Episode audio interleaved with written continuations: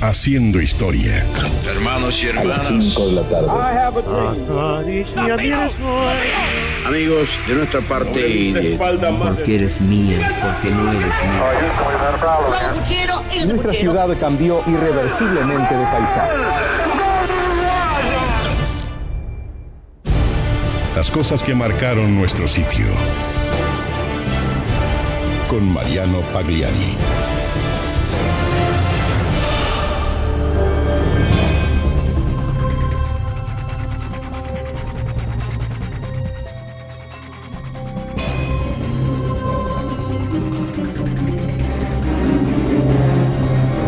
Señoras y señores, sepan que las revoluciones son inherentes a la humanidad, a las poblaciones y a su desarrollo. Y si en un futuro cercano, como dicen los expertos, tenemos una nueva potencia mundial, la revolución que ese país tuvo hace más de 70 años, mucho habrá tenido que ver. China pasó de ser un gran gigante rural dormido a dominar los mercados del mundo. Pero no fue de la noche a la mañana y tampoco sin sangre. La revolución comunista china fue el resultado de una larga guerra civil, iniciada en 1927 y finalizada en 1949. Los nacionalistas del Kuomintang fueron derrotados por los comunistas de Mao Zedong, quienes instauraron la República Popular China el 1 de octubre de 1949. Y a pesar de grandes cambios a lo largo de las décadas para posicionarse en la cima del mundo, la figura de Mao se mantiene intacta en la plaza de Tiananmen, la principal de la capital, Pekín. Hoy conoceremos a la persona que más influencia ejerció sobre Mao Zedong, el principal responsable de esa revolución. Nos referimos a su cuarta y última esposa, quien lo acompañó durante casi cuatro décadas, coincidiendo con la toma de las más pesadas decisiones que marcaron el rumbo mundial. Pero tal volumen de poder es difícil de manejar y no fue la excepción para esta señora cuyo pasado estaba ligado a las artes. Conozca a la persona más poderosa durante los últimos años del régimen maoísta. Esta es la historia de la esposa de Mao. Una actriz llamada Jiang Qing.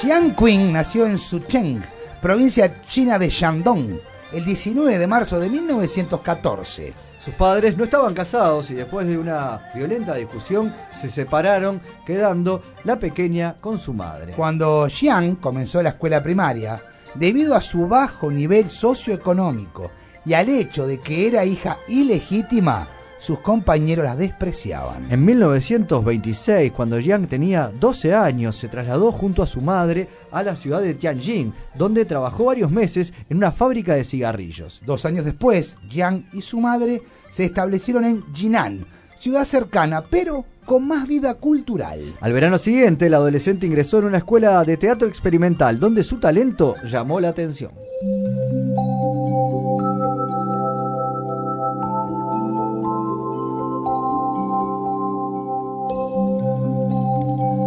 Profesores la seleccionaron para unirse a un club de teatro en Beijing, donde perfeccionó sus habilidades de actuación. Regresó a Jinan en mayo de 1931 y a los 17 años se casó con Pei Minglung, hijo de un rico hombre de negocios de quien se divorciaría solo un año después. Bajo el nombre artístico de Lan Ping, Jiang Qing ganó relativa fama en la industria cinematográfica de la China de la década del 30. En 1933 se casó nuevamente, esta vez con Yu Qiwei, y juntos se unieron al Partido Comunista de China mientras Yang seguía trabajando como actriz en la ciudad de Shanghái. Pero este matrimonio tampoco duró mucho, y tras divorciarse de Yu Oiwei, Jiang huyó de Shanghái recalando en varias ciudades como actriz. Pero todo cambió cuando se conoció la noticia del avance de las tropas japonesas en el interior de China de 1937, en el marco de lo que en el mundo luego conoceríamos como ya la Segunda Guerra Mundial.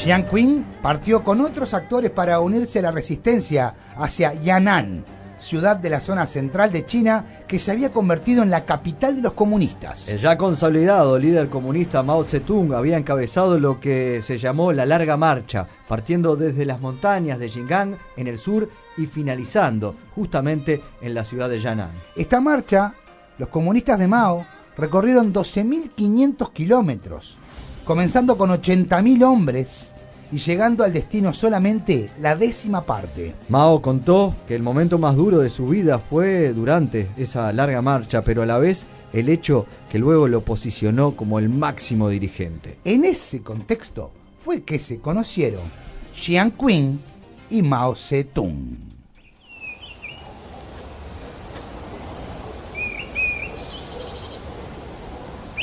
Compañeros, no crean que es un milagro haber llegado hasta acá. El concepto de milagro se lo dejamos a los débiles, a los que siempre esperan ayuda desde afuera, porque nada debemos esperar sino de nosotros mismos. Pilo, Pilo, ¿eso no es de él? Shh. Shinzo, deja escuchar. Ese es Mao, ¿no? Sí, es el nuevo líder. Pero no logre frases de otros. Cállate, cállate. Que, que te van a escuchar. ¿Qué decís? ¿Que el nuevo líder sacó esa frase de otro lado? Sí, sí, sí. No sé bien de quién. Lo dijo, pero no es de él. Compatriotas, somos el campesinado de esta gran nación que se está levelando contra el yugo del represor. Porque así como el maíz crece en las peores condiciones y alimenta a nuestros niños, nosotros debemos expandir nuestra conciencia y hacerle entender al que está al lado que la lucha es dura, pero nuestro es el porvenir. ¡Ay, Jesús! ¡Qué bien que habla! Parece tan inteligente y es tan buen mozo. Pero mirá que, que son la pelita, ¿eh? Y dale, estate el ojo. Ah, aprendí de vos, loca, loca divina. Para mí está medio gordito. Pero, ¿vos lo querés conocer? Ay, me encantaría. Cuando termine el discurso, te lo presento. Aunque tenés que el pelo medio mugriento, ¿viste? ¿Qué decís? ¿El pelo sucio yo? Sí, está chinchampú. Ay, qué gracioso. Qué lindo que sos. ¿Y, y de dónde lo conoces a, a Mao? La, la evolución pasó por muchas etapas. Chiquita, hemos, eh, pare- parezco medio de... de... de... de... Parezco de Entre Ríos, ¿no? Eh, eh, pasó por muchas etapas, chiquita. Hemos marchado juntos mucho tiempo. La lucha continúa, camaradas. Cuando el enemigo avanza, retrocedemos. Cuando acampa, lo hostigamos. Cuando se fatiga, lo atacamos. Cuando se retira, lo perseguimos. ¡Bravo! ¡Bravo! Y recuerden, todos los imperialistas son tigres de papel. Exactamente. Parecen poderosos, pero en realidad no lo son tanto. Es el pueblo el que lealmente es poderoso. Vení, Jancita. Venga para acá. Venga para acá. ¿En qué te puedo ayudar? Ay, hay tantas cosas, pero ahora le te quiero presentar a una amiguita. Ah, muy bien, una camarada. Me parece que como viene en la mano, quiere ser algo más que camarada. Ah, Ella es Yang King. Ay, mucho gusto, señor Sensun. Ah, por favor, llámeme Mao. Parezco más viejo de lo que soy. Y no sabes polenta que él tiene. Ah, Ah, no seas indiscreto, Jinzu, ¿eh? Vela, Yang. ¿A qué te dedicas tú? Bueno, yo soy actriz, eh, pero los cerdos nacionalistas me han expulsado de todo lado. Porque él es una auténtica revolucionaria. Sí, la revolucionaria. ¿Y, y- y usted dice que, que le puedo servir a la revolución? Indudablemente. Necesitamos que la gente de la cultura se involucre en la causa. Y por favor, no me trate de usted. Está bien, señor Mao. Pero, sos tonta. Tutealo. Haceme el favor. Contá conmigo, Mao. Así me gusta. Miau. miau. Así me gusta. Es un gato, ¿eh? ¡Que viva la revolución! ¡Viva! Miau. Ven por aquí. Bueno, ya veo que se van a entender de maravillas. Mejor los dejo solitos.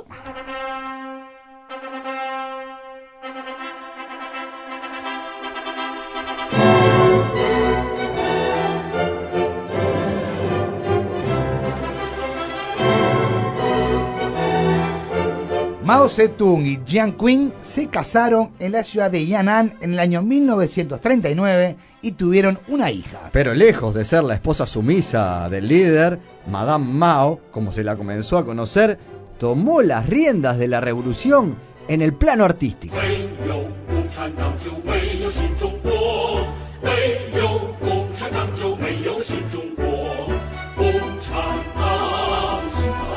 Después de dos décadas de lucha dirigiendo al Partido Comunista, el primero de octubre de 1949, Mao Zedong proclamó la República Popular China y nombró a su esposa como ministra de Cultura. En ese cargo estuvo varios años y en 1966 Jiang Qing se iba a convertir en directora de la Revolución Cultural, poniéndose hacia el frente del aparato cultural del Estado chino. Eh, la Revolución Cultural fue un movimiento sociopolítico que se inició en mayo de 1966 y que surgió desde el propio gobierno chino. Esto surge después de que Mao alegara que elementos burgueses se habían infiltrado en el gobierno y en la sociedad china en general con el, con el objetivo de restaurar el capitalismo. Me salió. No hay que actuar todavía. En general. Para eliminar a sus rivales dentro del Partido Comunista de China, Mao insistió en que los revisionistas fueran eliminados mediante la lucha de clases violenta.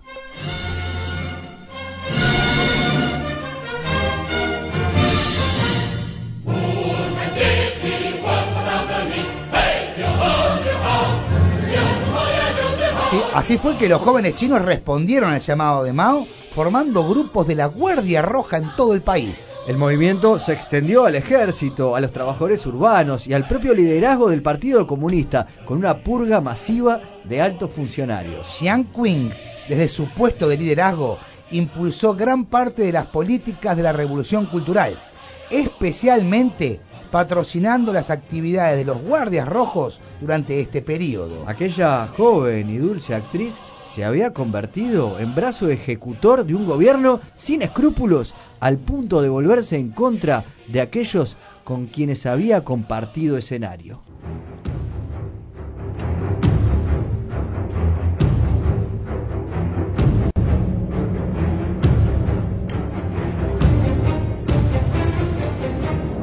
Jiang Qing proyectó y ejecutó actos masivos de represión contra artistas e intelectuales que no seguían los postulados del régimen. También acusó de enemigos del Estado, antiguos rivales y competidores, así como a ex colegas del mundo cultural. El uso de la represión policial se extendió a pleitos personales de Jiang Qing, como cuando ordenó el arresto de una mujer que se había casado con su primer esposo. Pero esto no sería nada comparado a lo que pasó después de 1969, cuando Jiang Qing entró en el buró político del Partido Comunista. Jiang Qing comenzó a gestar lo que será conocida como la infame Banda de los Cuatro.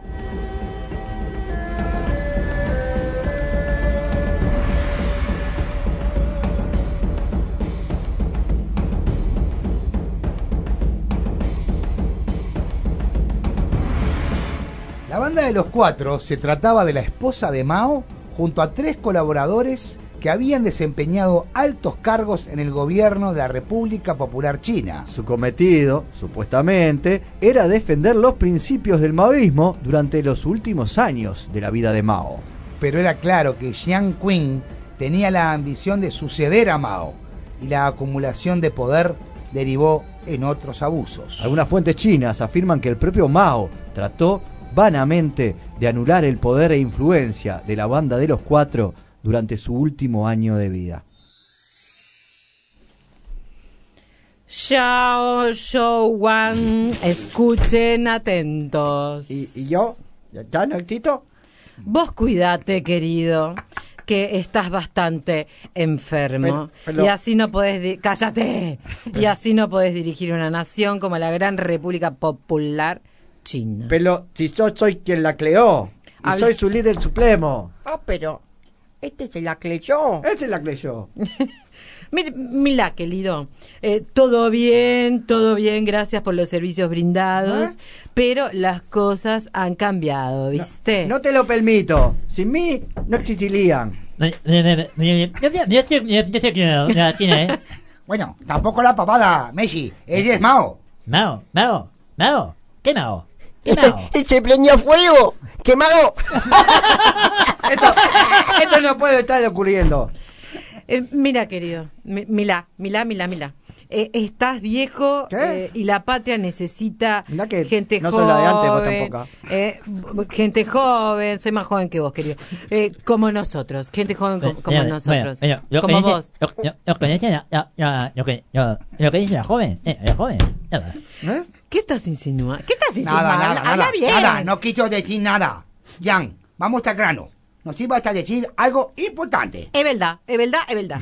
Eh, lo convoqué porque nuestra revolución necesita un blindaje. Bueno, eh, bueno, ¿un blindaje? Un blindaje, vamos a blindar. Orden, orden. Eh, sí, necesitamos consolidar la ideología más allá de la personalidad de el líder. Eh, ¿El, el líder? Mao. Ah, ¿Qué? ¿Qué Mao? ¿Qué Mao?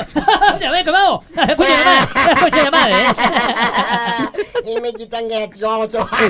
Increíble que la lucha de toda una vida quede en manos de estos estúpidos.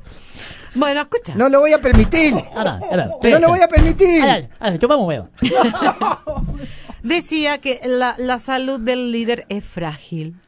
Y Ah. antes que los capitalistas, libres mercaderes Ah. y demás lacras, lacras Ah, eh. de la sociedad quieran aprovecharse, eh, debemos eh, actuar. ¿Y qué propone, Jan? Conformar este grupo cerrado con ustedes, donde todas las decisiones pasen por nosotros. Pero- Tomar primero la presidencia del partido. ¿Me siguen? ¿Están anotando? Ya, ya, ya, ya, ya. Está. Tomar primero la presidencia del partido y luego controlar Pero- todo el Estado. Mi amor, me están entrenando en vida. Esto es un golpe de Estado. Eh, Eh, sí, sí, lo es. No, no me parece mal. ¿Me estarían dando un golpe de Estado a mí? ¡No lo puedo permitir! No, no, no, espera, espera poco. Eh, eh, eh, eh, Vas a esperar que me muera. No, no, a ver, espera. ¿A me no, muela? No, no, no, espera, espera, no te apures. Termina el concepto, Jan. Gr- Gracias, Juan. Lamentablemente, es así. Una vez que desaparezca el líder supremo, la banda de los cuatro, o sea, Nus, Nus, como les gusta llamarlos a nuestros enemigos, se, se hará con el poder. No me corrijas. Eh, ¡Viva! ¡Eh! ¡Viva la banda de los cuatro, carajo! ¡Eh! ¡La ¡Viva, viva, viva!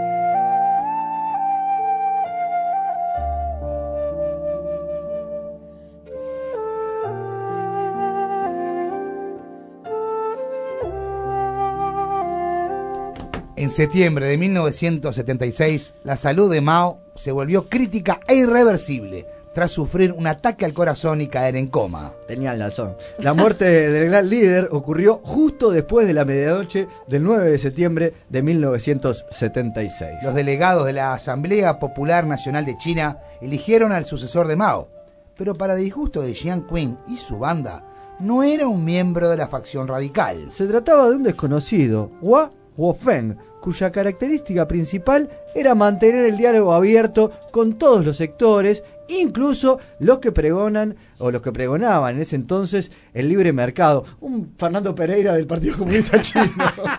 La realidad era que había sido elegido debido al temor y el odio que los métodos violentos de la banda de los cuatro habían cosechado entre los mandos altos y medios del partido. No obstante, el aparato propagandístico del partido todavía estaba en manos de Jiang Qing y los medios de comunicación estaban efectivamente bajo el control de la ex, a esa altura, viuda de Mao y su banda de los cuatro. Estos hicieron circular por todos los medios posibles los logros de Mao y sus aliados radicales para justificar sus demandas de hacerse con el poder. En numerosos documentos publicados posteriormente se afirmaba que Jiang Qing conspiraba para convertirse en la nueva presidenta del Partido Comunista. La banda de los cuatro intentó forzar su propio ascenso al poder mediante intrigas y amenazas contra altos jefes del Partido Comunista de China. Y aunque hasta hoy los acontecimientos siguen siendo oscuros y poco claros, sus acciones quedaron demasiado al descubierto y sin la protección de Mao,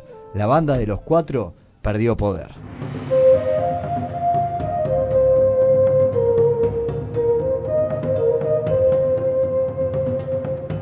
El 6 de octubre de 1976, aquel desconocido Guo Feng, con apoyo militar, arrestó a los dirigentes radicales, incluidos los comandados por Jiang Qing. La banda de los cuatro se encontraba ya en medio de una masiva campaña de desprestigio que los culpaba de excesos, abusos y crímenes ocurridos durante la Revolución Cultural. Los cuatro miembros del grupo fueron expulsados del Partido Comunista de China y arrestados, acusados de tramar un golpe de Estado para hacerse con el poder. Cinco años después, en 1981, los integrantes de la banda de los cuatro fueron sometidos a un juicio público en el que se les acusó de actividades contra el partido, ataques contra la ideología y delitos comunes contra sus rivales. Dos de ellos se negaron a admitir las acusaciones, siendo condenados por ello a la pena de muerte. El otro declaró arrepentimiento, por lo que su condena fue de 20 años de cárcel. Posteriormente, las condenas a muerte serían conmutadas y con el tiempo fueron puestos en libertad, aunque vivirían toda su vida en el ostracismo.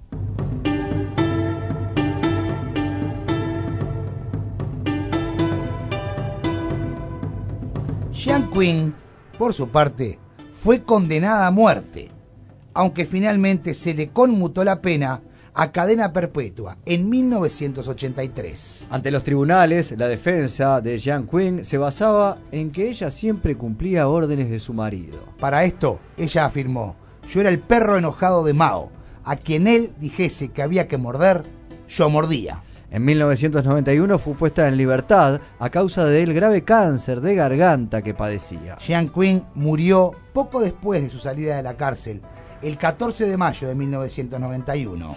El gobierno chino dijo que se suicidó apenas 10 días después de haber recuperado su libertad y sufriendo esa enfermedad. Así, quisimos poner a Jiang Qing, la persona más poderosa durante los últimos años del régimen maoísta, en su sitio.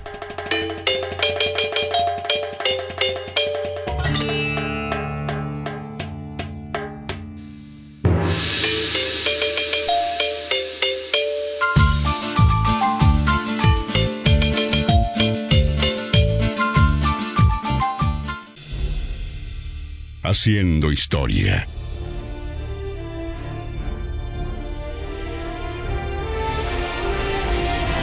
Lo que pasó, pasó.